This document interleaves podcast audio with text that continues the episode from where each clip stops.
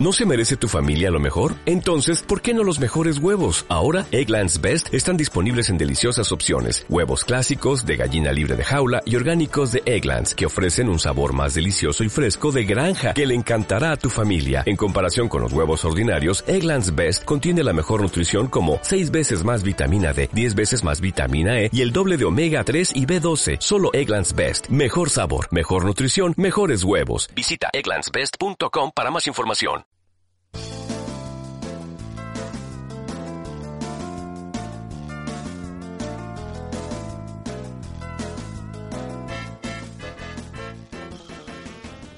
Saludos y bienvenidos a 10 minutitos del podcast del bidimensional.com. Eh, saludo de Juan Pablo Gozar, que es esta persona que habla aquí ahora mismo al micrófono. Y hoy tenemos con nosotros de nuevo a Cristina Pamplona. Hola Cristina, ¿qué tal? Hola a todos. Me estoy peleando con un bizcocho, pero aquí estoy.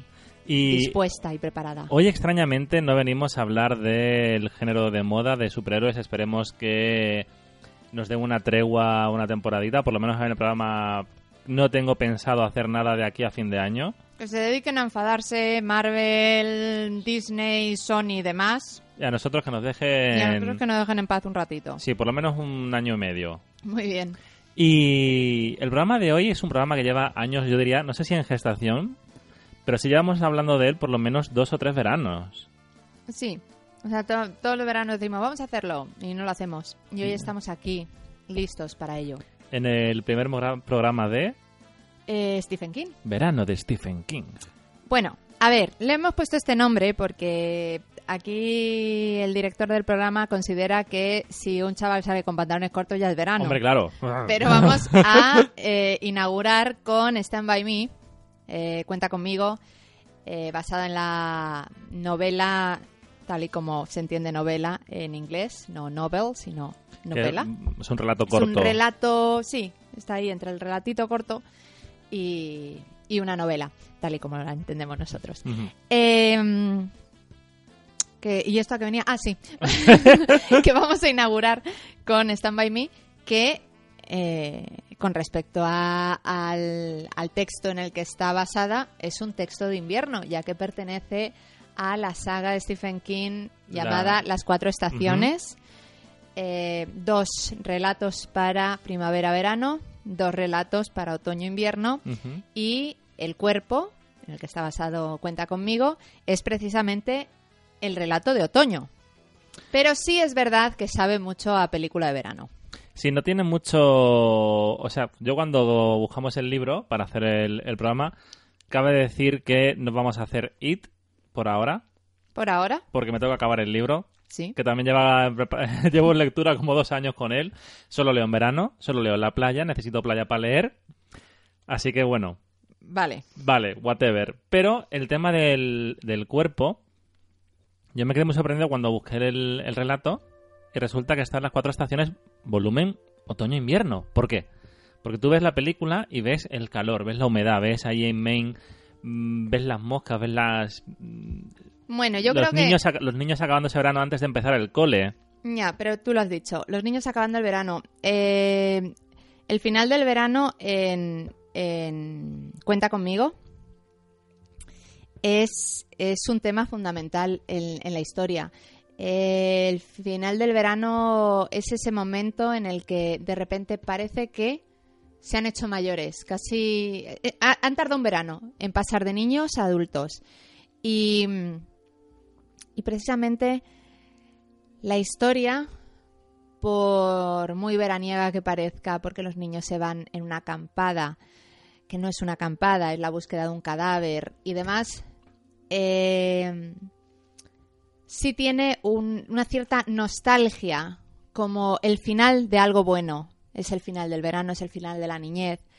Es, es una bofetada a la realidad Em, cuenta conmigo, yo creo que es una adaptación maravillosa de un relato maravilloso y, hay muchísimo que rascar, pero, pero sí, tiene, tiene una sensación un poco de decadencia, de, que lo bueno se está acabando. Y eso es, al fin y al cabo, ese es ese momento que se narra en, la, en, en el relato, que es justo la primera mm, semana de septiembre porque la historia ocurre justo antes, el fin de semana antes del Día del, del Trabajo, que en Estados Unidos me parece que se celebra el 2 o el 4 de septiembre, no estoy segura. Sí, no es el, el No, 1 no de es, mayo. no es nuestro Día del Trabajo. Eh, ¿Y qué más decir? Pues eso, que vamos a, vamos a inaugurar eh, con una historia que pertenece a el otoño de las cuatro estaciones de Stephen King, pero que a nosotros nos Y haga además verano. Stephen King es un poco trampa que la ponga en otoño porque septiembre sigue siendo verano. En España sí es verano. Bueno, bueno, pues Para mí es verano hasta, hasta el 15 de octubre. Claro que sí, claro, sí, esto está muy bien porque somos adultos, pero para ti, de niño, ¿cuándo se acaba el verano? Cuando tenías que volver al cole. Exacto. Bueno, eh, tenemos que decir que tú sí te has leído el relato. Tú eres una ávida lectora de Stephen King. Yo soy una ávida lectora y soy una neolectora de Stephen King porque a mí estas cosas me dan mucha vergüenza decirlo porque eh, parezco un poquito memi. Pero, pero sí, yo he sido muy mema con todo lo que tuviera que ver con el terror, tanto en el cine como en la literatura, porque yo he sido muy miedosa. Sigo siendo muy miedosa, pero por alguna razón en algún momento mi cerebro hizo clic y de ser miedosa a decir no puedo mirar, he pasado a ese morbo maravilloso que De tiene el que terror. de mirar. tengo que mirar y tengo que pasarlo mal.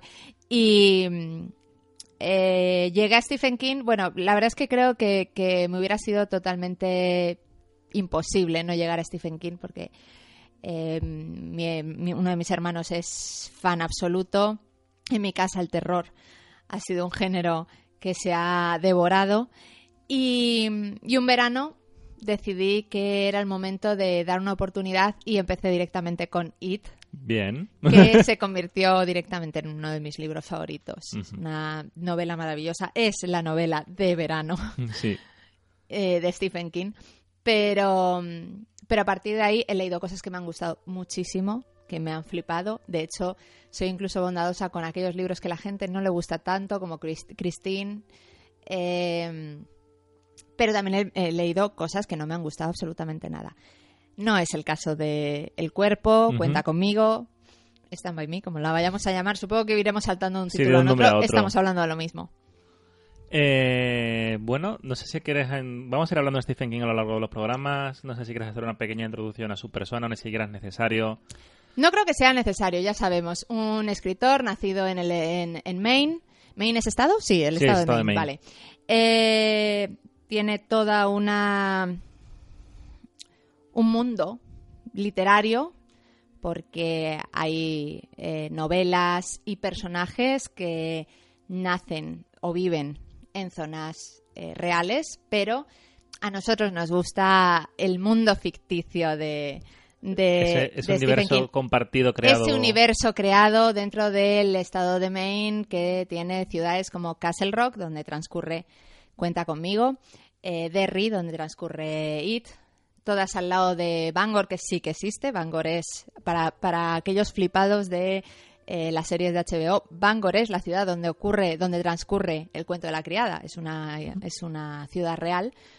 Y ese mundo ficticio de Stephen King queda muy, muy, muy cerquita. Nos lo imaginamos. Ma- Maine es Nueva Inglaterra, ¿no? Sí. Creo que sí. No, no, me he lanzado. la No, estoy muy segura, así que. eh, Olvidad, olvidad que he dicho que sí. O sea, no estoy segura y no me lo voy a poner a mirar en la Wikipedia. Quizá después si hacemos de. Eh, pero bueno, es una zona que si has leído, si has leído Stephen King, pues te la imaginas con grandes bosques, también con zonas muy áridas, bueno, más que áridas, muy abiertas. Eh, Grandes valles. Grandes Valles, el, el vertedero donde juegan los, los, los niños de, de IT, el, el bosque al que tienen que llegar los chavales de Cuenta conmigo para, para encontrar el cadáver de un adolescente. Eh, y, y es un y además y además es ese universo en el que estás deseando encontrarte pistas de otros relatos cositas. De hecho eh, uno de los el- el- esto ya vamos a utilizar vamos a, a Hacer esta- spoilers no a- hacer, hacer spoilers por supuesto pero pero vamos a, a partir de la premisa de que cuenta conmigo es posiblemente una de las mejores adaptaciones que hay de la obra de Stephen King es idéntica. Stephen King se echó a llorar cuando vio la adaptación que hizo Rob Reiner y le dijo que era increíble, que era aquello que tenía en la cabeza. Pero, pero aún así, hay una satisfacción que va más allá cuando te lees el relato porque tiene cosas como eh, algunas, em, algunas referencias a Cujo, a personajes que después vemos en la, en la, zona, en la zona muerta. Eh, personajes que, que después veremos. No, de hecho no podemos ver los personajes que aparecen más tarde en, en la... ¿He dicho la zona muerta? Sí, la mitad oscura. La, no, no, no, no, la zona muerta. No veremos personajes que después aparecerán en la mitad oscura porque esto ocurre en los años 50 y esas eh, novelas son posteriores. Pero, mm, pero es esa, esa satisfacción que te da, que es lo mismo que ocurre con Faulkner. El, cuando tú tienes tu, tu universo creado, va a haber siempre el lector que te sigue siempre va a estar diciendo ay mira mira esto lo he pillado es muy bueno eh, Stephen King no es siempre así el Resplandor por ejemplo no tiene nada que ver el Resplandor me parece que es, es Colorado, creo, la, donde, está el, donde está el, el hotel. Eh, el, Overlook. El, Overlook. Pero. Mm, podemos decir que el universo creado por Stephen King es más útil que lo que hace Kevin Smith, por ejemplo. No creo que ni más útil ni menos útil. O sutil, sea... sutil. Ah, sutil. Perdón, las S es andaluz. Eh, más útil. No creo que tampoco que sea más útil. O sea, a ver, hay una referencia directamente a eh, este era el perro. Eh, hay un perro que les da mucho miedo a los, a los chavales, un perro guardián que, que está ahí en un. Eh, me parece que es en. Una especie de garaje. sí, de, esto chatarra, un sitio de chatarra de coche. sitio de, chatarra y trozos de coches y todas estas cosas que tienen los americanos. por eso tienen coches de los años 70 y los pueden seguir arreglando. Eh, y hay un, hay un perro y ellos les y el, el, narrador nos dice eh, era un perro que nos aterraba, el perro que más miedo daba en Castle Rock. Claro que esto fue antes de que el perro de Menganito, el hombre que lleva el garaje en los años 80, eh, el perro de, este tipo cogiera la, rabia, y, terminara matando a cuatro personas. Y dices, mm. ¡ah, Cujo! Cujo, por cierto, muy veraniego. Cujo también muy veraniega. Es posible, que, caiga. Es posible que caiga. Es eso, o sea, lo que ocurre con Stephen King es que tarde o temprano iba a ocurrir que a alguien se le ocurriese, ocurrir, ocurrir, que alguien se planteara hacer una serie como Castle Rock. Era tan fácil cruzar historias. Qué, lástima de serie. Si algún día retomamos episodio 01 deberíamos hablar de ella. Yo, Porque a ver, el final es tan malo. El final es muy malo, pero al lector de Stephen King es verdad que los primeros capítulos te está continuamente dando bofetadas de ¡eh, toma, pa! Pero incluso, esto del resplandor y ¡plas! Esto de Cujo. incluso los que no somos lectores, pero si nos hemos visto casi todas las adaptaciones a cine, hmm. se puede seguir igual y vas pillando la... Sí, sí. Porque juega mucho además con el casting de las pelis. O hmm. sea, ahí está Carrie. Eh, sí, sí, SpaceX, sí. Hmm. Pero, pero... Pero más allá de que te guste o no te guste la serie, o sea, se prestaba a ello. Sí. Se prestaba a ello, era muy fácil. Si el propio Stephen King coge y de repente dice, mira, me apetece continuar El Resplandor y escribe Doctor Sueño a la, a la espera de leerla, ¿por qué no lo va a hacer la televisión? ¿Por qué no va a seguir estirando y estirando unos personajes que a los fans de Stephen King les encanta y a los demás, pues mira, los pueden ir descubriendo. Mm, como el sheriff Pangborn. Como el sheriff. Eh, bueno, vamos a hablar un poco de la, de la peli. No vamos a entrar muy en profundidad en reparto porque queremos agilizar esto un poco. Hmm. La dirige Rob Reiner. De Rob Reiner hablamos en el programa de cuando Harry encontró a Sally. su productora se llama precisamente Castle Rock, en honor a este pueblo ficticio de, Stephen, King. Es actor también, eso, sí, en, en este caso creo que mm, es bastante importante que Rob Reiner eh, haya tenido una carrera de actor antes que la de director. De hecho, tiene más entradas en IMDB como actor que como director. Pero es importante no solo porque se hace cargo de cuatro niños que no habían trabajado prácticamente nada antes. Cory Feldman un poco más, quizá. River Phoenix también tiene una antes, pero de hecho em, Will Wheaton no lo sé, pero ¿quién me falta? Jerry, O'Connell. Jerry O- O'Connell. O'Connell, O'Connell. Eh, Jerry O'Connell no había hecho nada antes. Entonces, eh, Ni, ni después. ni después. Bueno, oye, tiene el cuchitril de Joe, y tiene... mm, la serie esta que... eh, Crossing Jordan. Crossing Jordan y tal. Oye, Salto al infinito. Y estamos sin- hoy estamos sin destodorantes. Tiene la, la película esta que me gusta a mí, Jorga de Solteros, donde a un tipo le quitan un huevo. Todo bien. A ver, no ha sabido elegir muy bien y tampoco es el un otro actorazo, día, pero haciendo zapping, lo pillamos en Piraña 3D con un bañador paquetero. Todo bien. está bien. Todo bien. Oye, una carrera... Hay que comer, hay que comer. Bueno, Volviendo a Eh, Reiner. el hecho es que el, el- el hacerse cargo de cuatro chavales que no tenían muchas tablas en el cine y demás, creo que es mucho más sencillo eh, acercarte a ello como actor que como director. Em, a eso se le, aña- se- se le- se le añade el hecho de que eh, Cuenta conmigo es una, película, una película, una historia que está narrada por uno de sus protagonistas, uno de esos niños ya adulto que decide contar su primera, aventu- su primera aventura. Y mm, en la película ese narrador es Richard Dreyfus. Richard Dreyfus Lo era recordaréis de grandes éxitos como Tiburón. como tiburón o lo encuentros en la tercera, Tercera fase. Eh, o Profesor Holland, que está magnífico. El Richard Dreyfus era, es, es amigo íntimo de Rob, Reiner, de Rob Reiner porque eran compañeros en el instituto. Esas cosas me encantan del- Eh. de Estados Unidos. Ben Affleck, Matt Damon... O sea, hay mil casos. Bueno, de todos modos, esto ten- tenía no, no sé las circunstancias, pero sería lógico teniendo en cuenta que Rob Reiner viene de una familia de actores. Eh, Richard Dreyfus empezó a actuar muy, muy joven. Ambos son amigos, por ejemplo, de otro niño actor, después director. eh, Déjame adivinar. ¿Ron Howard? Ron Howard. Eh, Rob Reiner es era, pobrecita mía, era amigo íntimo de Carrie Fisher. Creo que, que por ahí van los tiros. O sea, no era, una, no era una cosa casual como, por ejemplo, Ben Affleck y Matt Damon eran amigos y poco a poco fueron Fueron haciéndose una carrera, sí. En esto era lógico, eran los típicos niños de tele. En el caso de Rob Reiner, eh, empezó en televisión, igual que, que Ron Howard. Empezó en, en televisión haciendo muchísima comedia. Fue allí donde conoció a su primera mujer, Penny Marshall, eh, que trabajaron juntos en, en la serie de la, de la extraña pareja y en un par de cositas más que finalmente también Penny Marshall decidió saltar de la actuación a la dirección y dirigió la que posiblemente sea una de las mejores películas para niños de los 80 y que también tiene mucho de ese cambio de la niñez a la madurez. Un niño que pide un deseo en una, eh, en una feria, En otra acción de feria. y es ser mayor. Y es Big, Big. con Tom Hanks.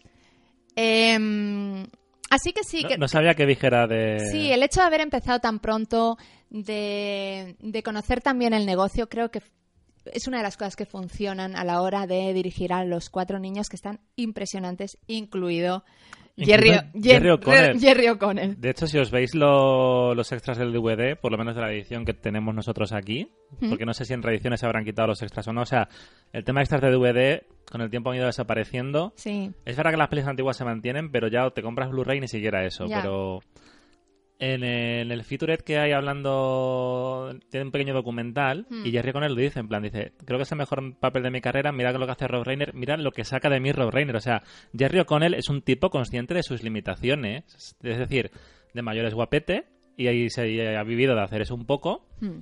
pero es consciente de que él no es un gran actor y él se ve la- lo ves en la peli y flipas. Es consciente de que no necesitas ser un buen actor porque, ¿sabes? Se ha casado con Rebecca Romijn Stamos, primera mística de los X-Men. O sea, ¿qué más quiere? Jerry Pongas- O'Connell está con Rebecca Sí. Romaine. ¿Sabes? Primero el tío Jesse y después el niño gordo de cuenta conmigo. O sea, el niño gordo de cuenta conmigo nos coge a todos y nos da bofetadas. Eh, ¿qué queréis? ¿Qué queréis? ¿Eh? ¿Eh? Encima querréis que haga peliculones. No, yo ya estoy casado con una diosa. Que os den. Y ha trabajado con Miguel Ferrer en Crossing Jordan. Claro. ¿Qué más quieres? ¿Qué más quieres de la vida? Eh, Sigo comiéndome un bizcocho, se me debe estar notando, pero es que está muy bueno. Sí que lo está. Eh, del resto de niños, no sé si repasarlos muy por encima. Will Wheaton. Will Wheaton, que mm, yo creo que tiene tres papeles importantes en su vida. Es el protagonista de Cuenta conmigo, Segundo, su papel en Star Trek. Y tercero, el enemigo de. No sé si es de Leonard. Creo que sí, ¿no? No sé si es de Leonard o de, o de Sheldon. Sheldon. en Big Bang Theory, interpretándose a sí mismo. O sea, hace de Will Wheaton. Ujú. Rive, bueno, vamos a dejarlo para el final. Eh, ya hemos hablado de Jerry O'Connell. Cory Feldman. Corey es Feldman. el niño ochentas. El niño 80. Salen Gremlins, salen los Goonies, sale en Viernes 13 parte 4 y principio de la 5 porque se fue a hacer los Goonies. Bueno, eso no es muy 80, ¿no? ¿O sí? ¿Viernes 13? Ah, bueno, es Viernes 13, Claro, perdón, claro. estaba pensando en el Street. Eh, viernes 13, sí, y... O sea, de hecho, te voy a decir una cosa. Ojo, ojo, y jóvenes ocultos. Jóvenes ocultos me faltaba. Estaba pensado en la película en la que el prota es Cory Feldman, que es un niño que le gustan los disfraces y tal, y acaba matando a Jason. ¿Mm? Estaba pensado que él fuera el siguiente Jason porque se vuelve tarumba.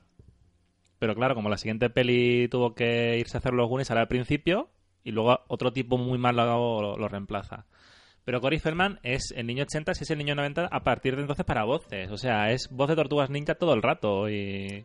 Cory Feldman tuvo, bueno, tuvo muy mala suerte. No creo que se pueda llamar mala suerte. Hay gente que dirá que se lo inventa. Sinceramente, esto es un, esto es el típico rumor que se repite tan alto y tan alto y tan alto que es bastante difícil no creérselo.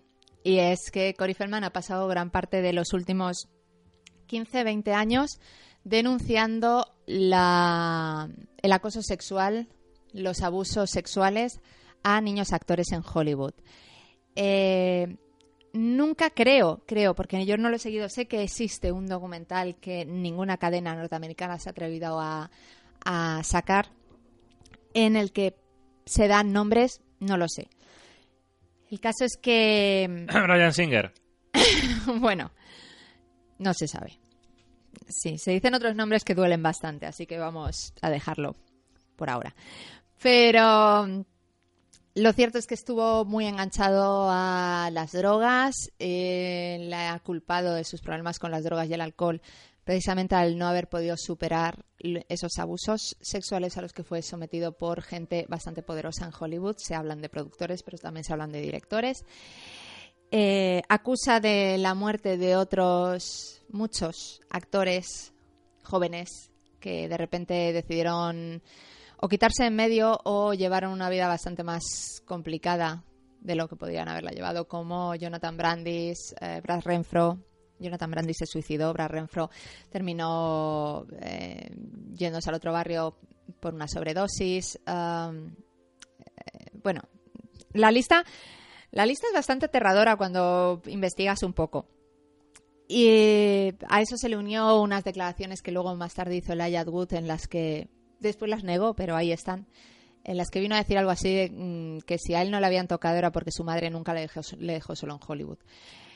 El caso es que la carrera se le fue, no sé si por las denuncias, no sé si porque Co- Cory Feldman era un actor mm, infantil, juvenil y no iba, no llegaba más, no lo sé. Pero, pero cierto es que ahí se acabó. Sí, se acomodó un poco al doblaje y, Mm. y poco más. Eh, no sé si quieres hablar del último niño o quieres hablar antes de Kiefer Sutherland, que es ventilárselo así. Kiefer Kiefer Sutherland Sutherland. es maravilloso. Ya 24. está. Kif- Anda ya. Kiefer Suther- Sutherland, eh, bueno, pues el- es, es difícil, es difícil no, no manejarte bien cuando tu padre es Donald Sutherland. Eh, tiene un papel bastante breve, en realidad. Eh, es muy importante en la es, muy importante el papel en la película. No lo es tanto en el, en el relato. En el relato realmente tiene importancia porque lo mencionan al comienzo eh, y luego la, la escena final. Pero en la película sí, en la película es el gran villano. Eh, Kiefer Sutherland también tuvo su momento rey de los 80 cuando se convirtió en el jefe de los vampiros en Jóvenes Ocultos. Porque debe ser bastante colega de Joel Schumacher. Sí, Pues después luego repite en Flatliner, en, Línea Mortal. Mortal. Eh, me parece que, si no, no, si no recuerdo mal, no, seguro, es la voz de la cabina en la película con, con Colin, Colin Farrell. con Colin Farrell, que no recuerdo cómo se llama. Última llamada. Última llamada. Una cosa no, no así, sí, sí. La que es también de, de Joel Schumacher. Eh, con Rob Reiner también repetiría en Algunos Hombres Buenos. A mí Kiefer Sutherland es un tipo que me cae bastante bien y que creo que está infrautilizado en Hollywood. Yo creo que cuando tienes cara de cabrón es muy difícil que te den otro papel que no sea de cabrón. ya te digo. Punto. Punto. Vamos a acabar entonces con. Lo hemos dejado para el final porque creo que es lo más trágico de Cuenta conmigo. Con River Phoenix, hermano de Joaquín Phoenix. El- River Phoenix es otro de esos casos de chavales que se fueron demasiado pronto. En el caso de River Phoenix por una, una sobredosis. River Phoenix. River Phoenix tenía todas las papeletas para haberse convertido en el actor de su generación. Si hubiera habido un mundo paralelo en el que River Phoenix sigue vivo, ¿Mm? imaginemos que no le da una sobredosis, ahora mismo estaría haciendo pelis con Tarantino. En plan, me refiero a nivel como si fuera Brad Pitt o Quizá- DiCaprio o... Quizá no, o sea, quizá, quizá, quizá luego se hubiera venido abajo, quizá se hubiera quedado como otros actores de su generación, como Robert St. Leonard, como Ethan Hawke, que Ethan Hawke elige mucho lo que va a hacer, o sea, no se mete en cualquier sitio porque le gusta mucho el teatro. Hay Hombre, pero Ethan Hawke se ha quedado bien.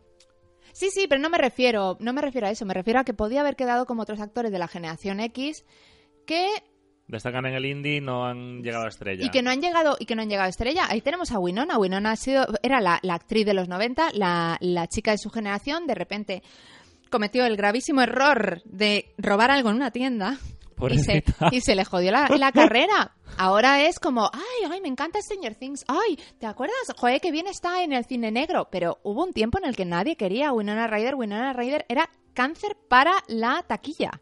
Solo la quiso Richard Linklater. Solo la quiso Richard Linklater y Adam Sandler en Mr. Deed. que te quiera Adam Sandler es jodido.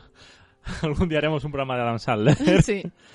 Eh, bueno, cu- cuéntame un poco más de River Phoenix. Eh, River Phoenix- En esta peli es... Se me ha olvidado el nombre del personaje. Ah, Chris. River Phoenix, eh, bueno, venía de una, de una familia muy hippie, muy, muy Charles Manson, muy Charles Manson sin drogas, o con drogas, pero de luego no tan jodidas. Sin, ma- sin Sí, matar sí. a Sharon Tate y demás. Sí, no, no, a ver, no. Pero muy, sí, Muy hippie. Sí, era una familia, era una familia muy hippie que se dedicaron a viajar por toda Sudamérica.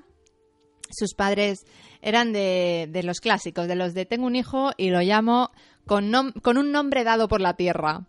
Y entonces, a excepción de Joaquín, todos se llaman, pues ya se sabe, River, eh, Summer, me- Summer, Summer, se llama Summer Phoenix, Summer, Summer, verano, Eh, que a su hijo lo ha llamado en honor a su hermano Río, Y Sin, ser, solo- ja- sin ser japonés. y solo porque y solo porque su otra hermana ha llamado a su a su hijo también en honor a su hermano River, o sea, Nadie se acuerda del pobre Joaquín. allí todo el mundo tiene tiene nombre pues de ¿qué te voy a decir? De reserva india. Eh, tuvo una infancia tuvo una infancia jodidilla. Tuvo una infancia jodidilla porque se dice, no sé si será cierto, que incluso los utilizaban para mendizar, para mendigar. He dicho mendizar, sí, lo he, sí, lo he dicho. Para mendigar.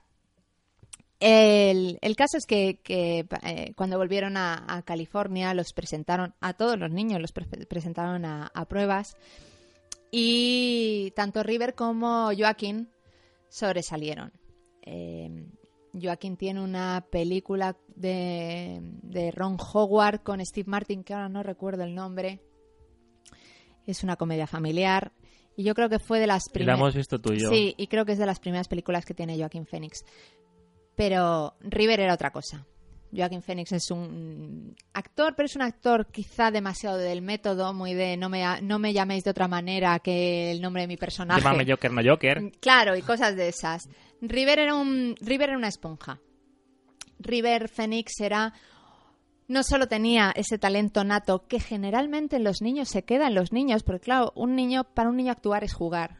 De hecho, se ve en, la en esta peli, se nota. En esta peli se nota. Está sí. grabado en orden cronológico, los estuvo antes, les estuvo haciendo un campamento Raúl Reynolds, se les estuvo creando esa sensación de camaradería, de estos realmente estás jugando Sí. y se refleja mucho en la Se peli. refleja muchísimo, claro. Entonces no sabes hasta qué punto están actuando o están juga- jugando. Pero en el caso de River Phoenix iba más allá. O sea, em, ¿Y acaso no es bonito que en inglés sea el mismo verbo para las dos cosas? mm, maravilloso, eso que has dicho. He perdido la cuerda. River. Ah, no, no, sí, vale. Eh, River.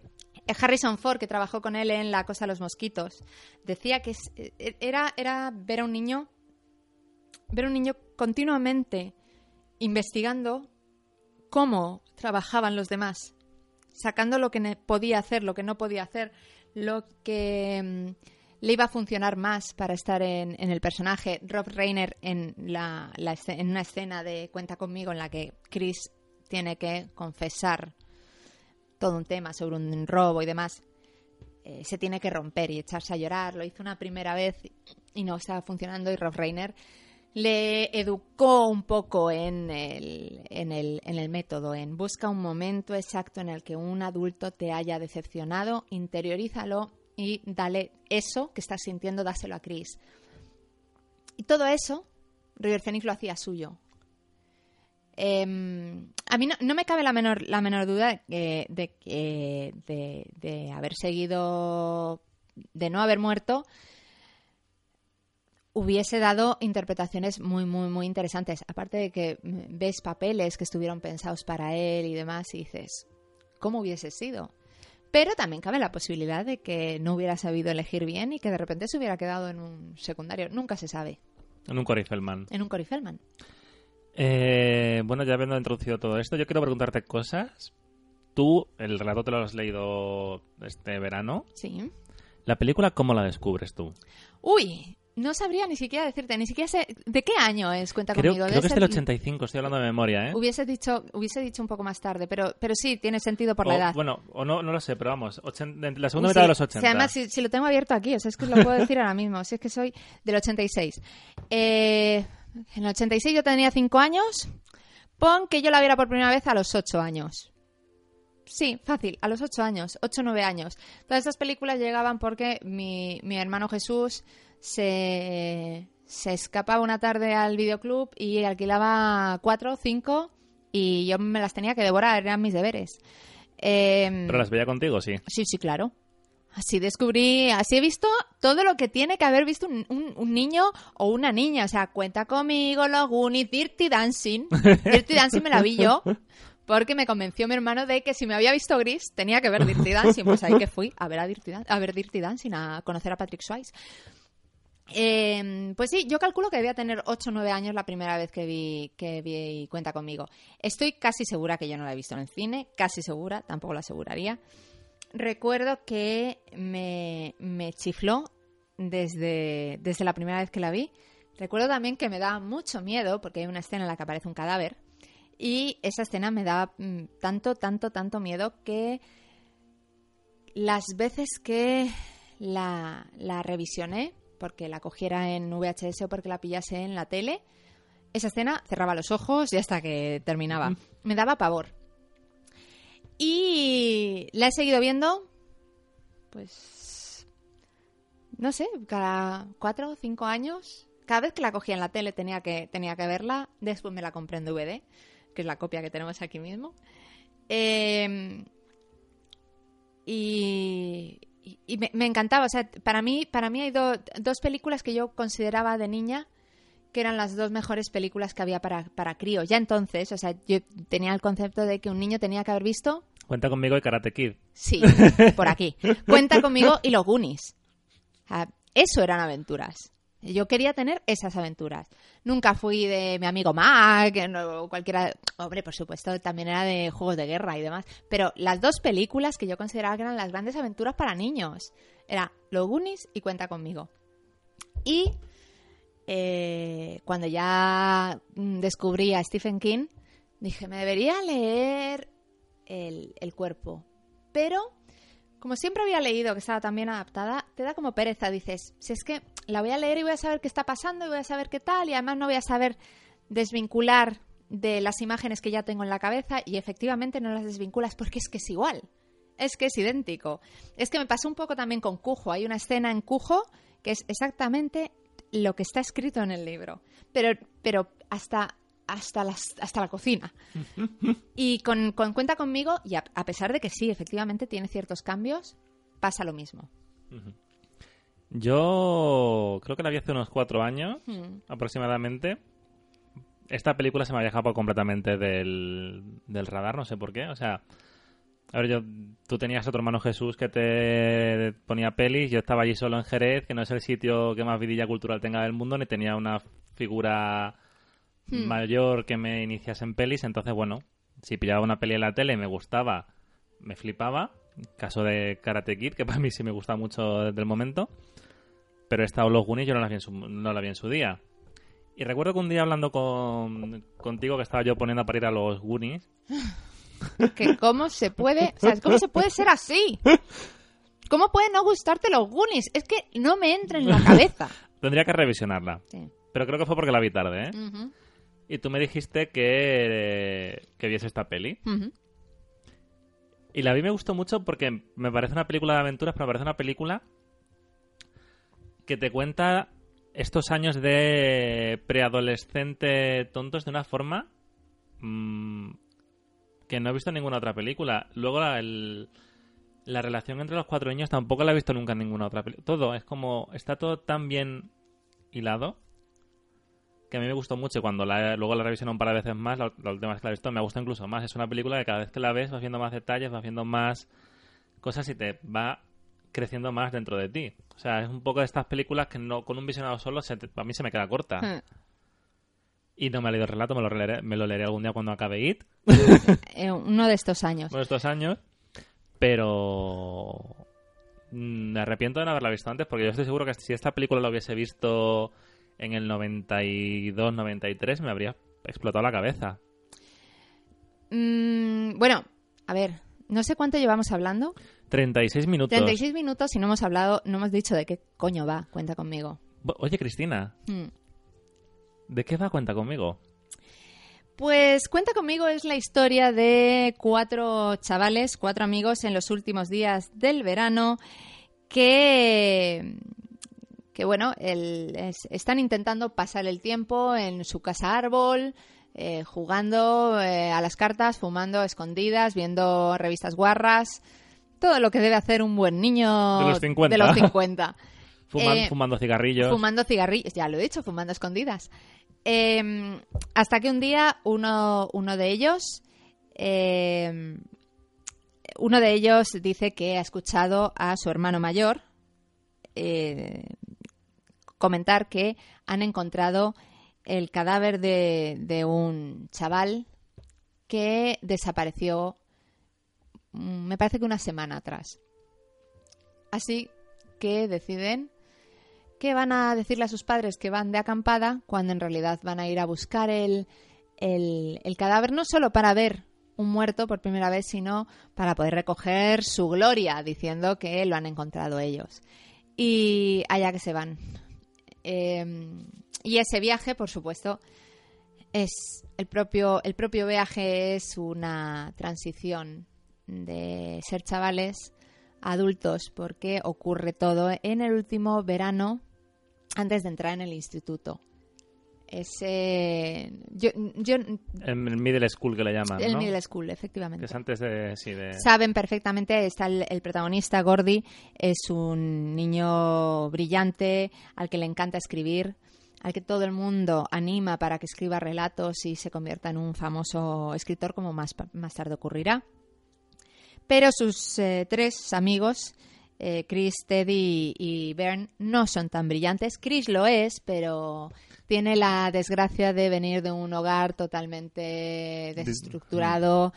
eh, y todo el mundo, todo el mundo en el pueblo da por sentado que va a terminar siendo un criminal. De hecho, de ahí viene la escena que hemos hablado antes de River Phoenix con Rob Reiner presionándole. Sí, O sea, es un chaval que está marcado por su condición social a ser el malo y a ser el sospechoso número uno siempre. sí.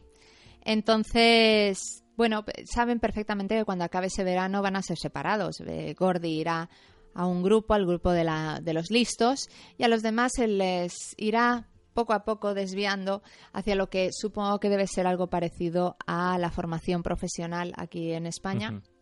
Que ya sabemos que está bastante denostada, en lugar de, de hacerte ver que es la forma de aprender un, un oficio, te dejan creer que es el sitio al que terminan los, en el que terminan los tontos, cosa que no es cierta, obviamente.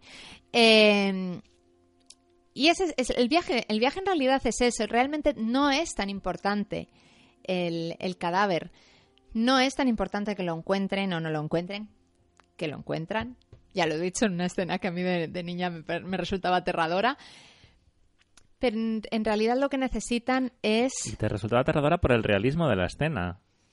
Sí, es bastante más aterradora cuando la escribe Stephen King. Cuando la escribe Stephen King, se te pone la piel de gallina. Pero Rob Reiner no se, no se queda atrás mostrando a un chaval, a un niño, porque el, eh, Sí, me el- parece que es Bower, el, el apellido. El niño Bower me parece que tiene como 13 o 14 años. Eh, te da la impresión de que no debe ser un niño muy listo. Es un niño que un día sale a pasear a coger fresas o moras, bueno, frutos silve- silvestres y no se sabe cómo ha ocurrido, no se sabe por qué, de hecho hay incluso teorías de los lectores, eh, lo arrolla un tren. Hay teorías de los lectores que dicen que porque no se pudo quitar, que si se enganchó el pie, es una de las versiones, otra de las versiones es que teniendo en cuenta la, la cercanía De con Derry. con Derry, pudo ser un- una de las víctimas de, de Pennywise. Eh, eso me gusta mucho, me gusta mucho que como Stephen King lo conecta todo también, te deja luz verde para poder hacer ese tipo de cosas. Eh, no es tan importante que los niños se encuentren o no encuentren el cadáver. Al final, lo único importante es que en, esa, en ese pequeño viaje los dos protagonistas, y digo protagonistas porque hay dos niños que tienen bastante más peso, que son eh, Gordy y Chris, Chris, mm. se, se van descubriendo un poco hacia, hacia la edad hacia la edad adulta. Eh, eh, Bernie, Bernie, mm, ah, ¿cómo se llama? Gord- no. Bernie y Teddy. Bernie y Teddy son están, están más en un fondo y aún así no es el caso de Bern. Bern es un, es un personaje eh, tierno, es un personaje un poco idiota, es bastante tontito, es un pero es un personaje que está en una situación, quizá la situación men- menos, menos desestructurada de todas, porque Gordy viene de un hogar roto porque su hermano mayor Ujú. acaba de morir Y además su hermano mayor era la estrella del pueblo. Era en- en la estrella del equipo, no sé si era de béisbol o de fútbol americano. fútbol americano interpretado en la película en un papel muy pequeñito por John Cusack. Todo el mundo le recuerda a su hermano, en plan, tu hermano fue el que Mm. más... mm, Eso no sí sé está qué". cambiado con respecto al, al relato. En la película se ve que Gordy y su hermano son uña y carne, se quieren un montón, porque no hay una diferencia tan, al- tan, tan grande de edad. En el relato, sin embargo, es, él está triste por la muerte de su hermano, por supuesto, pero no lo conocía. Em, aquí en la película, claro, la herramienta, la, herramienta, la muerte del hermano sirve de herramienta para que aún tenga más interés en ver un, en ver un cadáver, porque, porque también están empezando a entender la muerte. Em, en el caso de Teddy, su tragedia, o en el caso de Chris ya lo hemos, lo hemos comentado, su, su familia es, es hijo de un borracho que le pega palizas, su hermano va por el mismo camino y todo el mundo da por sentado que él va a ir detrás. Y, y luego está Teddy. Teddy es hijo de un veterano de guerra que De se, la ha, guerra de Corea, que creo se ha recordar. vuelto loco. Y no, De la segunda. de la Segunda Guerra Mundial. Eh, Teddy dice, no se sabe si es cierto, no, no terminas de saber si, si es una cosa que él ha querido meterse en la cabeza para entender que su padre es un héroe, pero lo cierto es que su padre es un veterano de guerra que se ha quedado totalmente tocado. Y Teddy continuamente está, eh, está diciendo que su, su padre estuvo en Normandía. Eh, su pa- eh, Teddy es un chaval sordo de un, de un oído, Miope como el solo. sordo de un oído porque su padre, en un ataque de furia llevada, sin duda, por esa locura, coge a su hijo y le pone la cabeza en el quemador. Eh, tienes a esos cuatro niños que, a excepción de Bern, que vive un poco en el mundo de la piruleta, los otros tres tienen una realidad muy, muy dura, pero no dejan de ser niños.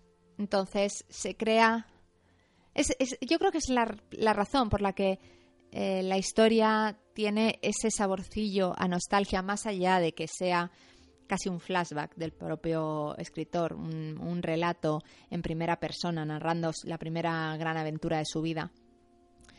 Tiene la nostalgia de la infancia perdida. Eso nos lleva a hablar de cómo trata Stephen King a, los niños en sus, en sus historias.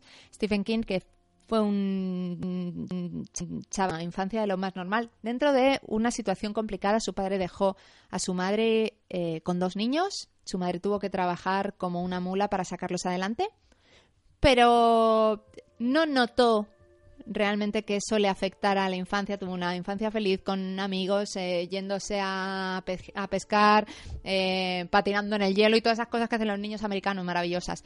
Pero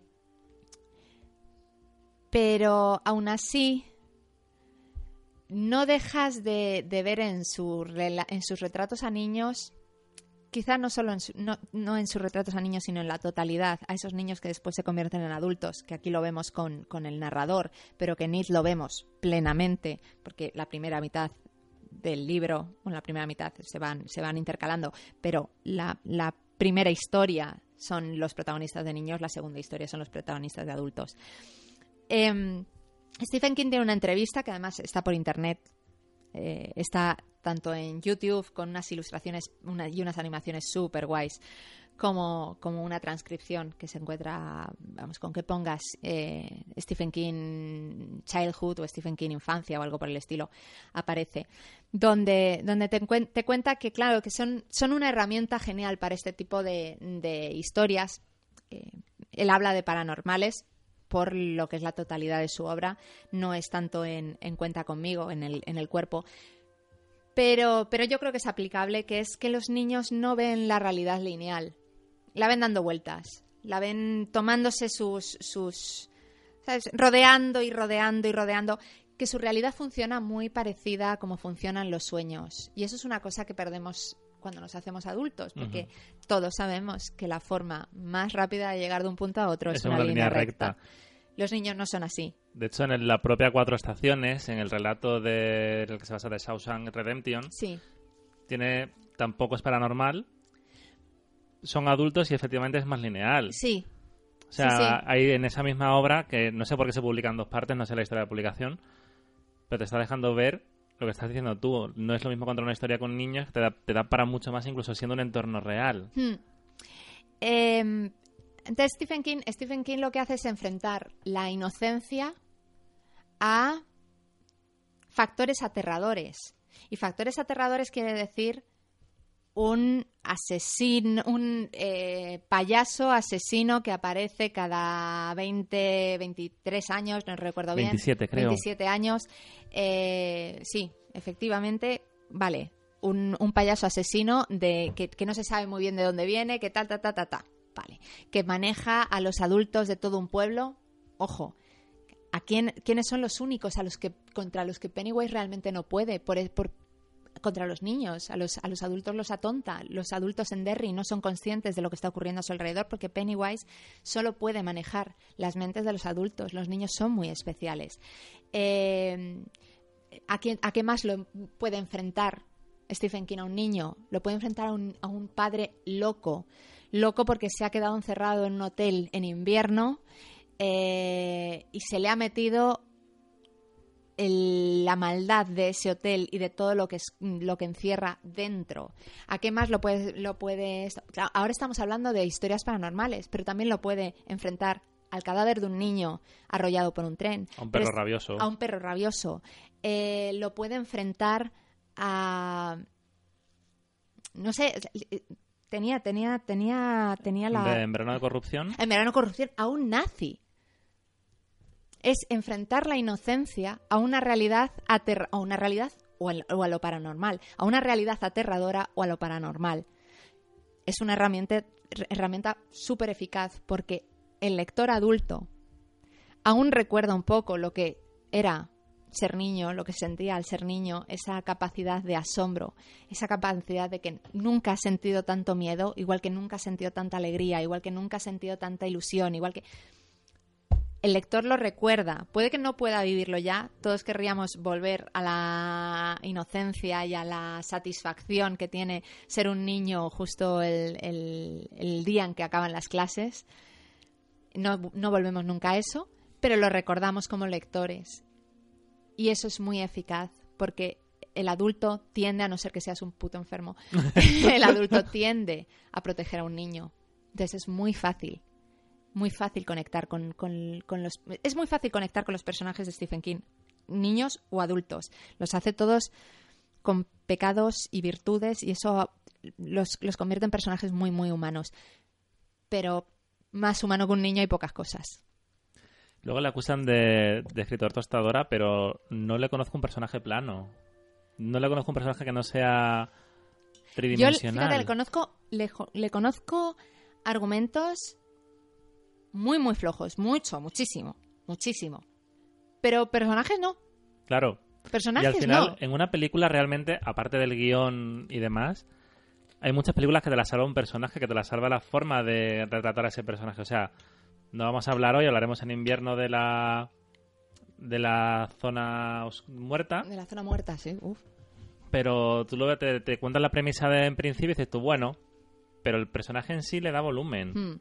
Sí, sí. Y es una cosa que ha hecho Stephen King siempre. Y también, te- también en el caso de la película, no es lo mismo que te toque un Rob Reiner que que te coja los derechos el que hizo Dreamcatcher.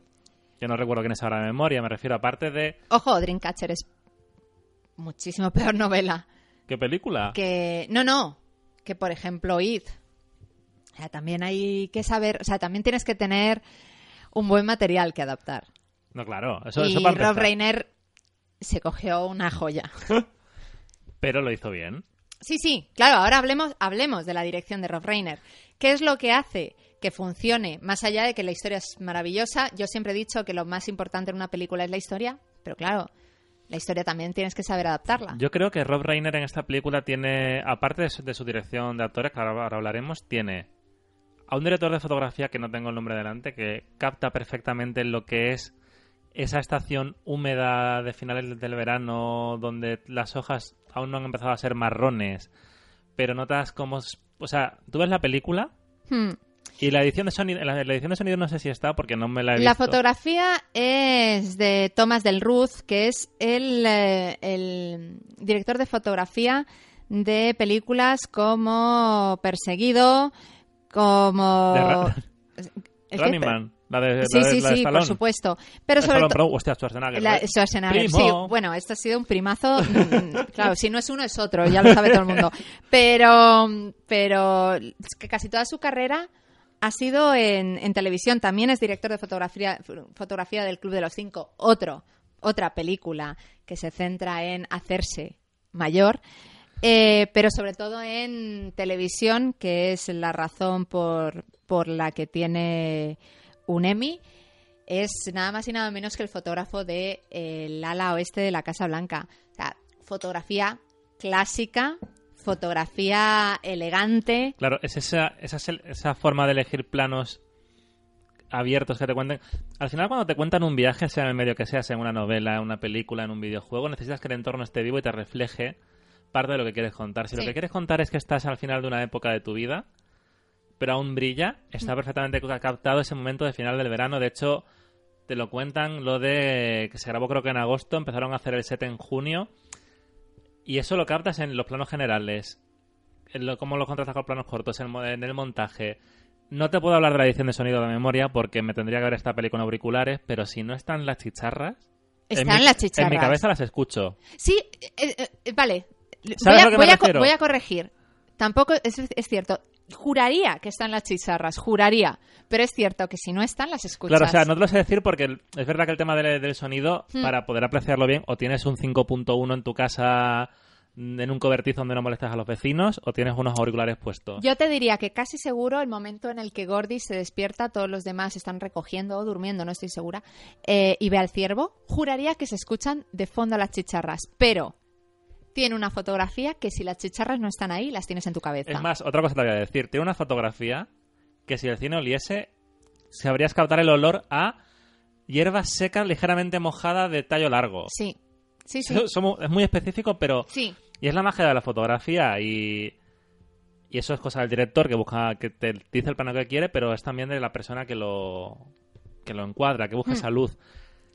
Es a nivel visual, tú puedes ver, decir una peli, bueno, es una peli que es muy clásica, pero te da justamente lo que necesitas. Luego otra cosa que le funciona es la banda sonora. O sea, llevamos todo el tiempo escuchando en bucle una versión del Stand By Me instrumental de la, de la peli, Sí. porque es menos intrusiva a la hora de hacer el programa y tal, pero no hay una canción mal metida. Eh, eso eh, es, por supuesto, supongo que no sé si decisión de Rob Reiner o tendrá alguien que le elija las canciones, pero Stephen King es muy musical, muy musical.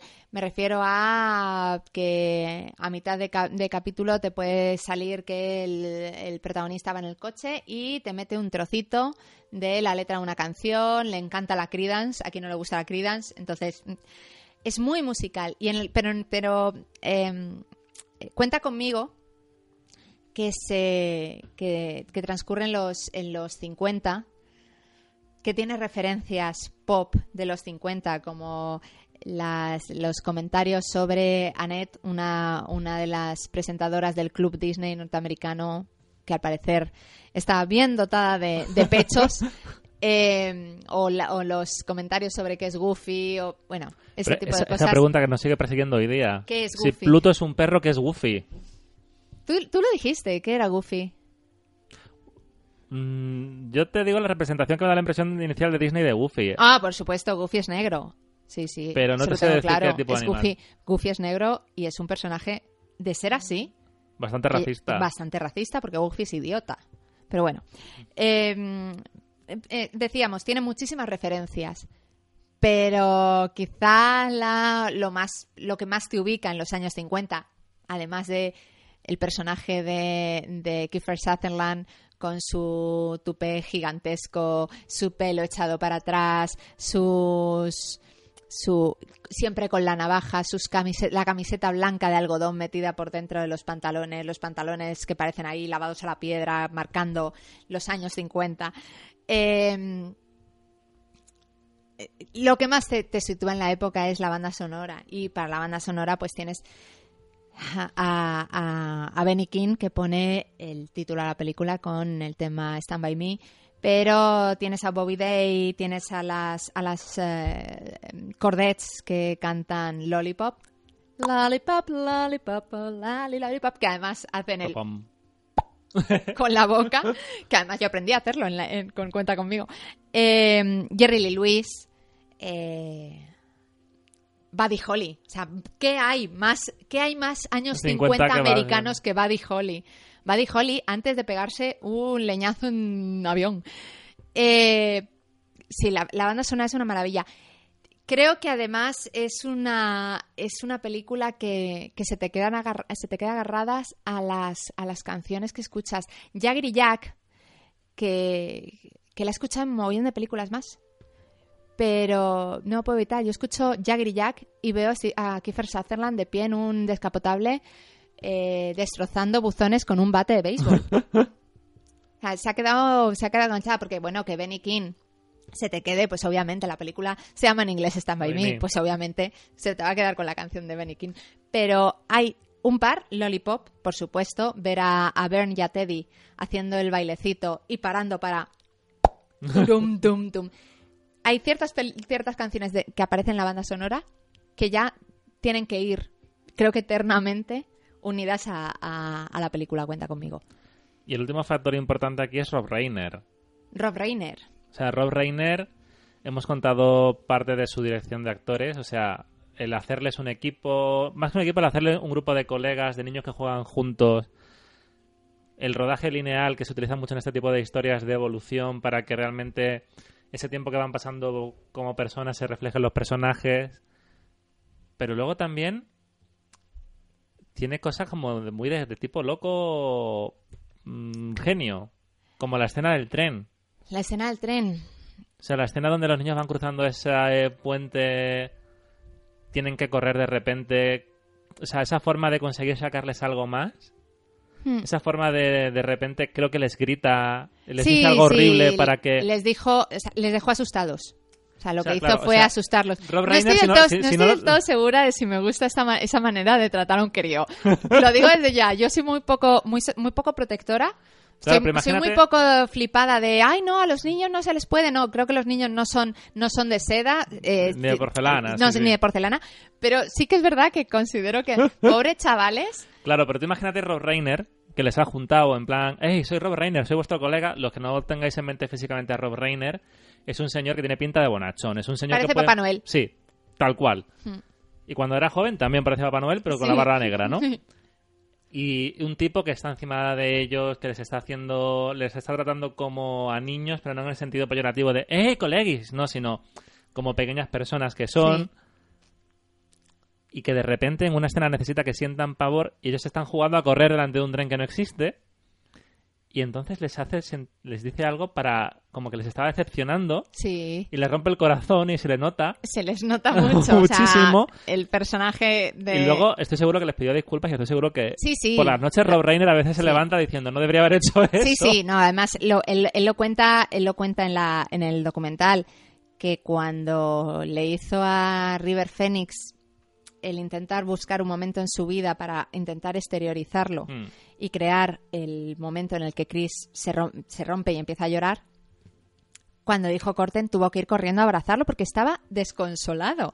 Es verdad que el método, siempre se ha dicho que el método eh, Stanislavski, Actors Studios, bueno, de- de- del primero, que es el de Stanislavski, salen varios, eh, siempre se ha dicho que es un método muy peligroso para la gente que no está preparado para hacerlo, porque te puede llevar a unos a unas oscuridades que tienes tú ahí guardadas muy, muy jodidas.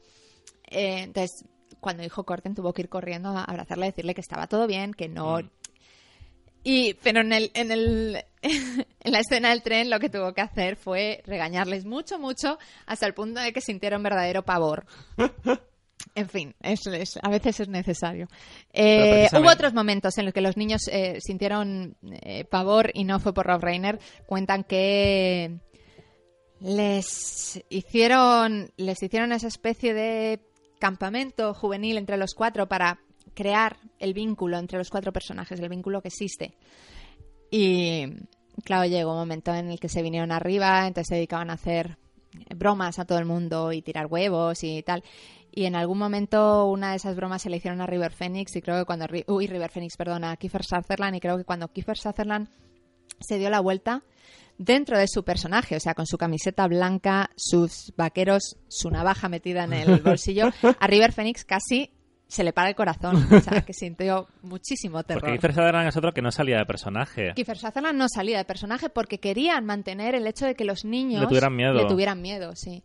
Yo creo que la- el gran acierto de Rob Reiner, en general en todas las pelis que he visto suyas, eh, que tampoco he visto tantas, he visto esta, he visto Cuando Harry encontró a Sale, Postales desde el cielo, que es la, el biopic de Sí. Carrie Fisher, no sé si recuerdo más.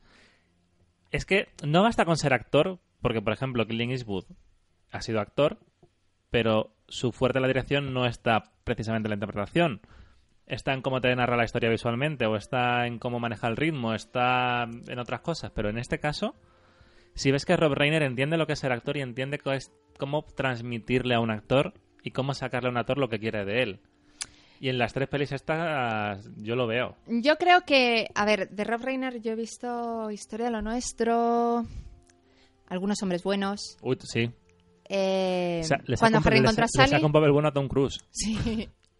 Cuando Harry encontró a Sally. eh, postales desde el filo. No, postales desde el filo, perdona, postales desde el filo. Él el es. cielo. Postales desde el filo, él es. eh, solo actúa. La, la película es de Mike Nichols. Eh, pero creo que donde más se le nota. Yo creo que Robert, Rob Reiner, cuando tiene un grupo de profesionales, delegan ellos. Creo que si cuando Harry encontró a Sally funcionan también, es porque sabía perfectamente que Billy Crystal iba a sacar lo mejor de él para hacer del personaje de Harry, que Meg Ryan iba a sacar lo mejor de ella para hacer de Sally, que tenía un personaje secundario maravilloso como es el que le, ofrece a, Carrie Fisher. En Historia de lo Nuestro, que es una película bastante más floja, un poco igual, creo que en Cuenta conmigo es distinto, no solo porque tenía en su mano a cuatro chavales, y creo que eso es, una mucha- eso es muchísima responsabilidad para un director, no todo el mundo es eh, Alfred Hitchcock odiando a los críos. Eh, cuentan, por ejemplo, que eh, Stanley Kubrick, con todo lo tirano que podía ser con sus actores, cuando tuvo que hacerse cargo del chaval que interpreta a Danny en El Resplandor, no dejaba que prácticamente nadie se acercase al niño. Estuvo atento de que el niño no faltara ningún tipo de las, de las clases estas que le dan. eh, Sí, en, el- en plan de sí. en el backstage. p- protegió muchísimo, muchísimo al niño. Y estamos hablando de Stanley Kubrick, que la mitad de sus actores Le dicen, odian. no quiero volver a trabajar con él. O bueno, decían. Ahora ya sería muy difícil trabajar con él si no fuera con una ouija. Pero, mm, pero el caso de Rob Reiner, yo creo que aquí no es que saque lo mejor de él como director porque sí. Primero tiene cuatro niños y los tiene que cuidar. Eh, porque él ha sido actor desde muy jovencito y sabe lo que es eso y porque conoce a muchísimos niños actores.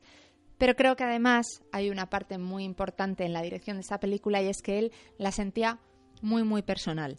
O sea, él la sentía un poco como Stephen King sentía la, la novela, como una especie de vuelta a su infancia. Claro, o sea, eh, una de las cosas que, que cuenta en el, en, el, en el documental es que Richard Dreyfuss cuando empezó a ver las escenas se quedó así, vio a Rob Reiner y dijo, ¿cómo has podido plasmar aquí nuestra infancia? ¿Sabes? Porque se conocen desde muy jóvenes. Eh, pero es que Rob Reiner interiorizó un poco el personaje, al leer el, el relato, interiorizó un poco el personaje de Gordy. Él no había perdido un hermano, pero Rob Reiner tuvo en, ese, espacio que es la preadolescencia y adolescencia, una relación bastante complicada con Carl Reiner, su, su padre, con el que ahora se, se lleva estupendamente y demás. Pero él siempre sentía, él siempre sintió como que le decepcionaba un poco, como que no llegaba a todo a las expectativas de su padre. El personaje de Gordy no es exactamente igual la misma relación eh, de Gordy con su padre en la novela que aquí. En la película te da la impresión de que su padre no le quiere, de hecho Chris le dice no le importas a tu padre. En la novela no es tan así, el, el padre está tan Obsesionado por la, muerte del- del- machacado, del hijo igual que su mayor. madre, igual que su madre, tan machacado por la, por la muerte de su hermano que no es que no le quieran, es que sencillamente no son capaces de, de seguir adelante. Él, él hizo distinto, él lo hizo distinto, él hizo una especie de, de- una relación extraña con su padre. Y eso suponía un, un- un- quizá un retrato muy muy personal de lo que él había sentido de niño. Creo que eso a la hora de hacerse cargo de, eh, sobre todo del personaje de, de Will Wheaton, eh, consigue que, que- que- que quede plasmado en la, en, la, en la pantalla de forma muy, muy real. Muy real, muy natural. Yo, eh, creo que antes has dicho, cuando la vi por primera vez me estalló el, el cerebro porque no había visto ninguna película en la que se tratara esas- ese Sí. momento de la infancia. Y es, efectiva- es efectivamente lo que pasa, pasa en el relato igual. Es.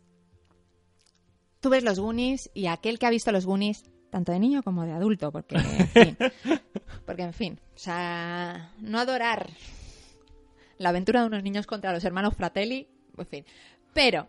eh, tú ves los, los Goonies y los Goonies te encantan porque son una aventura. Son una aventura de niños muy reales, muy que juegan entre ellos, que no sé qué, que no sé cuántos, que quieren que ah, vamos a, a vivir una aventura de piratas. Pero la película en sí es, está- o sea, es, es una gran ficción, es una película de aventuras. Esta aventura, esto es una aventura, pero es una aventura real, es sencillamente una acampada, es sencillamente Claro. salir a- a- al campo. O sea, los Goonies no te podrían pasar a ti de pequeño. O sea, no vas a estar en, el, en los ¿Qué quieres? ¿Romperme, la el, romperme el corazón? ¿Por qué no me va a pasar a mí los Goonies en Almería? Solo si yo puedo ser el campeón del- del Valle de Karate. Bueno, pues mira, si tú quieres serlo, sélo, pero ¿por qué yo no puedo tener a mis hermanos Fratelli en, en- en Almería? Es que no, no entiendo por qué me quieres hacer esto. Pero bueno, vale. Pero sí, Pero es verdad. eh, o sea, pero sí podría, conmigo, claro, es una historia que que, te podría pasar a que ti. podría, que, que dices, va, pues mira, me voy de, de acampada Y, con mis amigos. Claro, efectivamente no creo que en la, del Rob Reiner ni Stephen King encontrasen un cadáver, pero todo el resto, Sí. porque es lo que has dicho tú, realmente encontrar el cadáver no es lo importante. No es lo importante. es una excusa que te lleva al Es final más, a... spoiler alert. Encuentran el cadáver y deciden que qué clase de personas son si cogen a, a un niño para hacerse a un niño muerto para hacerse Claro. famosos. Entonces, lo importante aquí no es eso, o sea, es el cómo llegas allí. Y el paso, el paso a, la- al- a, a- a decir, se os ha acabado lo bueno. O sea, es, es esa sensación que te da. Aparte cuando la ves de, no sé, de pequeña, pero de- tú que la has visto siendo niña y Sí. siendo ya mayor, ¿no te da cierta nostalgia ahora esta película? Sí, porque de niño... A ver, el, el tema está en que cuando, cuando eres niño no eres consciente de es del paso a la madurez. Claro. No dices, no terminas de verlo y dices, "Mm, me encanta, es, es, es todo, es todo un experimento sobre el paso de la madurez de cuatro chavales. No. La terminas de ver y lloras por las esquinas por el, El monólogo, el, pe- el pequeño final De eh, Richard de Dreyfuss. Richard Dreyfuss. Eh, cuando ya la ves de mayor, duele más. Duele más porque de pequeño lo lamentas porque, spoiler alert, resulta que el personaje de River Phoenix muere Ha siendo adulto. Primero ha conseguido salir de, De su Castle Rock. Salir de su situación, salir de su familia, estudiar, llega a ser abogado. O sea, Un abogado de éxito. de éxito, salen adelante con toda la adversidad, que ya con eso solo te da para una historia totalmente aparte, Hmm. de superación, que empieza precisamente en la acampada. Y lo mata, no, no, lo, no lo ves, sencillamente el protagonista, Richard Dreyfuss, eh, está sentado en su coche y está viendo un, eh, Periódico. un periódico donde pone abogado muere en una trifulca en un bar. En un bar.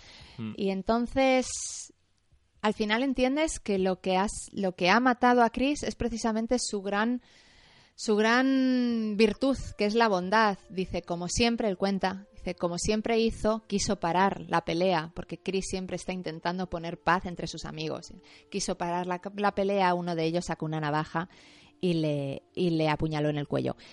Em, cuando la ves de niño, lloras porque el personaje de River Phoenix, No muerto. ha muerto. Y era muy majo. Cuando la ves de mayor, lloras porque... Lloras por, por, por la última frase que en, la no- en, la- en el relato aparece a mitad de historia, pero eh, por la última frase, eh, nunca tendré los amigos que tuve a los 13 años. ¿Acaso alguien los tiene? Porque porque entiendes que, que el, que el- el narrador está exactamente igual que tú. Está en ese momento de. Me, hubiera encan- me, me encantaría volver Aunque a fuera, los aunque 13. Me encantaría verano. volver a la inocencia. Me encantaría volver a los días que parecen eternos. Me encantaría. Eh, el relato es aún. Es bastante más duro. Porque en el relato solo está vivo él. El personaje de Teddy Byrne también ha, también ha muerto en algún momento. En la película no se queda atrás. Eh, Si a, uno- a uno ver, muere- a ver le da, a ver le da una, una, una vida más o menos maja. No sale nunca de Castle Rock, pero se casa y trabaja, me parece que en un taller. A Teddy lo, lo, lo, lo mete en la cárcel. Teddy termina Mm. como su padre, termina loco. Siempre, pero a Teddy, Teddy no hemos hablado mucho de él, pero Teddy apuntaba mane- maneras. Claro, en el, en el relato, en el relato lo que ocurre es que una vez le separan en el colegio, ocurre lo que pasa, lo que, lo que comenta en la película, que pasaron, que según pasan los años, terminan siendo caras que conociste en algún momento con las que te cruzas en el pasillo. Que es duro. O sea, estamos hablando de unas, unos niños que estás viendo en la película y que te parecen el grupo de amigos que nunca se separará. Eh, en el relato, Teddy termina encontrando unos chavales más jóvenes que él a los que poder someter y se termina convirtiendo en el personaje, en el, en el personaje de Kiefer, claro. No sé, pero me deja un poco chof toda esta parte, ¿eh? Sí, bueno, es, O sea, es- es que al final es... eh, y yo creo que por eso le gusta a Richard Dreyfus y por eso se le nota a Rob Reiner dirigiendo y se notará en el relato de Stephen King. Es una película, primero que ellos que han sido parte de la creación, uno con la novela y otro con la peli. Hmm. Y luego al espectador te lleva un momento que además no hace falta que estén clavados en los 50 porque está en un momento que es el verano que es completamente artificial dentro de la vida de una persona. Hmm. Eh, sobre todo el verano cuando eres, eh, eres niño, ese tiempo en el que no tienes preocupaciones más allá de ya llegará septiembre, ya me preocuparé el día antes de volver al, al cole. Donde es lo que has dicho tú, los días son eternos, o sea, y te lo transmite y te das cuenta de lo. No ya lo que podrías haber tenido tú en tu infancia, de oh, me habría encantado tener estas aventurillas con mis colegas, no. Porque de cierta modo es, mm, de, de cierto modo es capaz de transmitirte lo que era un verano así Hmm. y te vale para cualquier historia. Y a mí eso me da me da mucha nostalgia. No sé si te, te da nostalgia por un verano que nunca has vivido. Totalmente. Sí. O sea, yo nunca he tenido veranos de... "Ay, me voy Yo con- sí, he tenido veranos de los de, de super guays, o sea, de los de salir por la mañana, eh, volver para comer, salir y volver otra vez para dormir. Pero por de algún, de alguna manera terminas la película y echas de menos tus veranos en Maine, Sí. tus veranos en Castle Rock. sí, sí. Sí, Es extraño. Tus veranos en los años 50. Claro.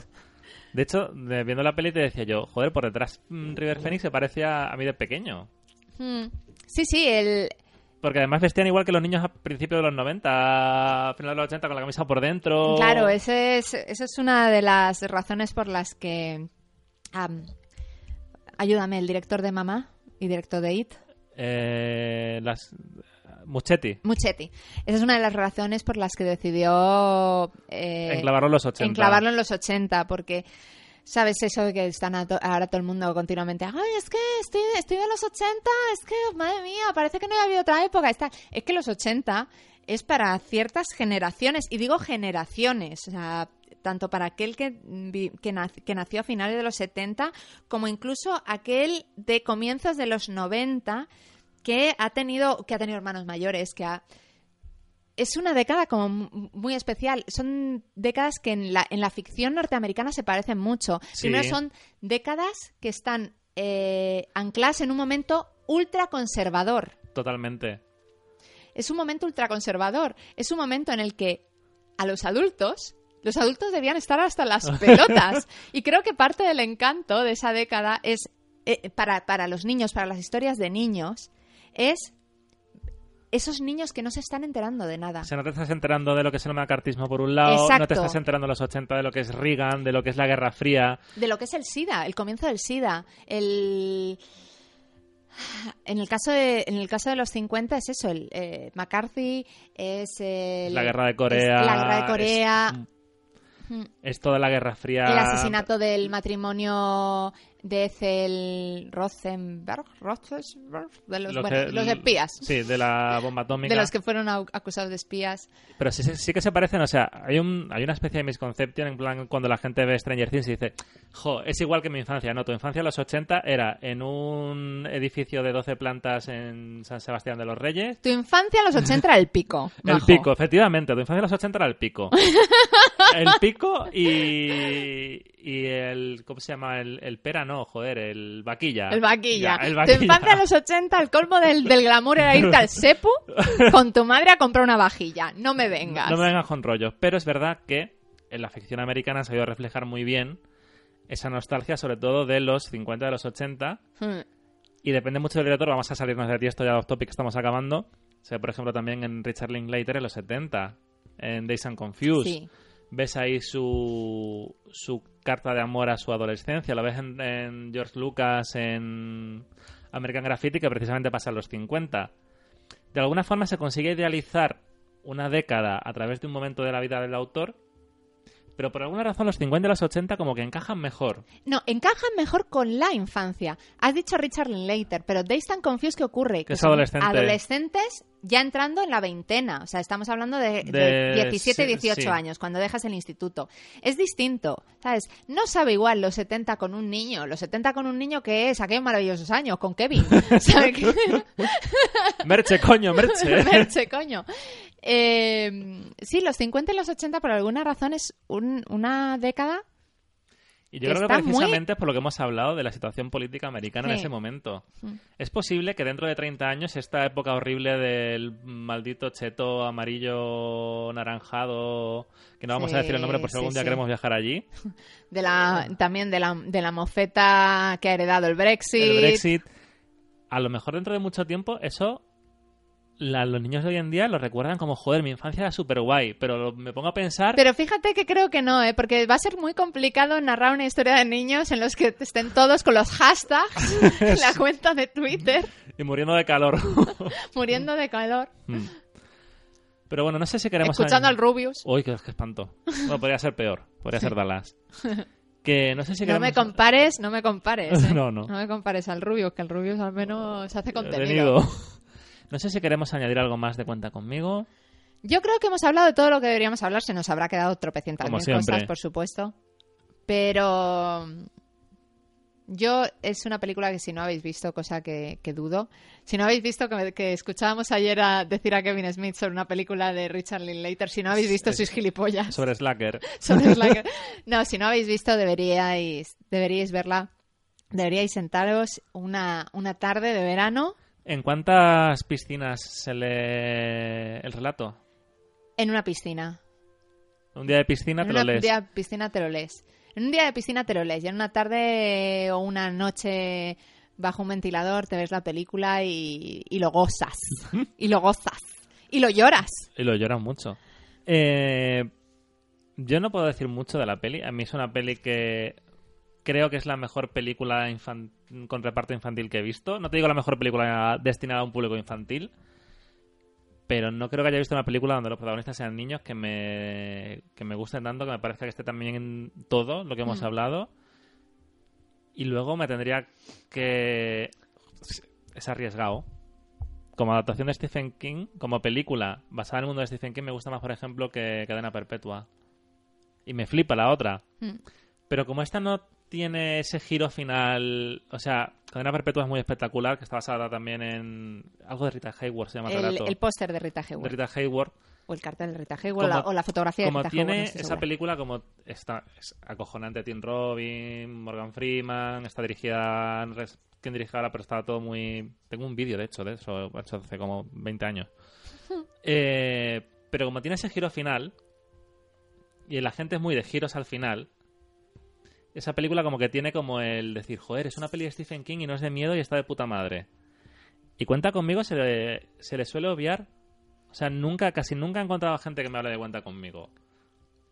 A mí Y es me da un poco de lástima que no se, que no se conozca más esta peli. Eh, mm, diré que, mm, que eh, siendo ya un adolescente, como con 15 o 16 años, quedé a comer con unos amigos y ninguno en la mesa había visto cuenta conmigo. Me pareció increíble.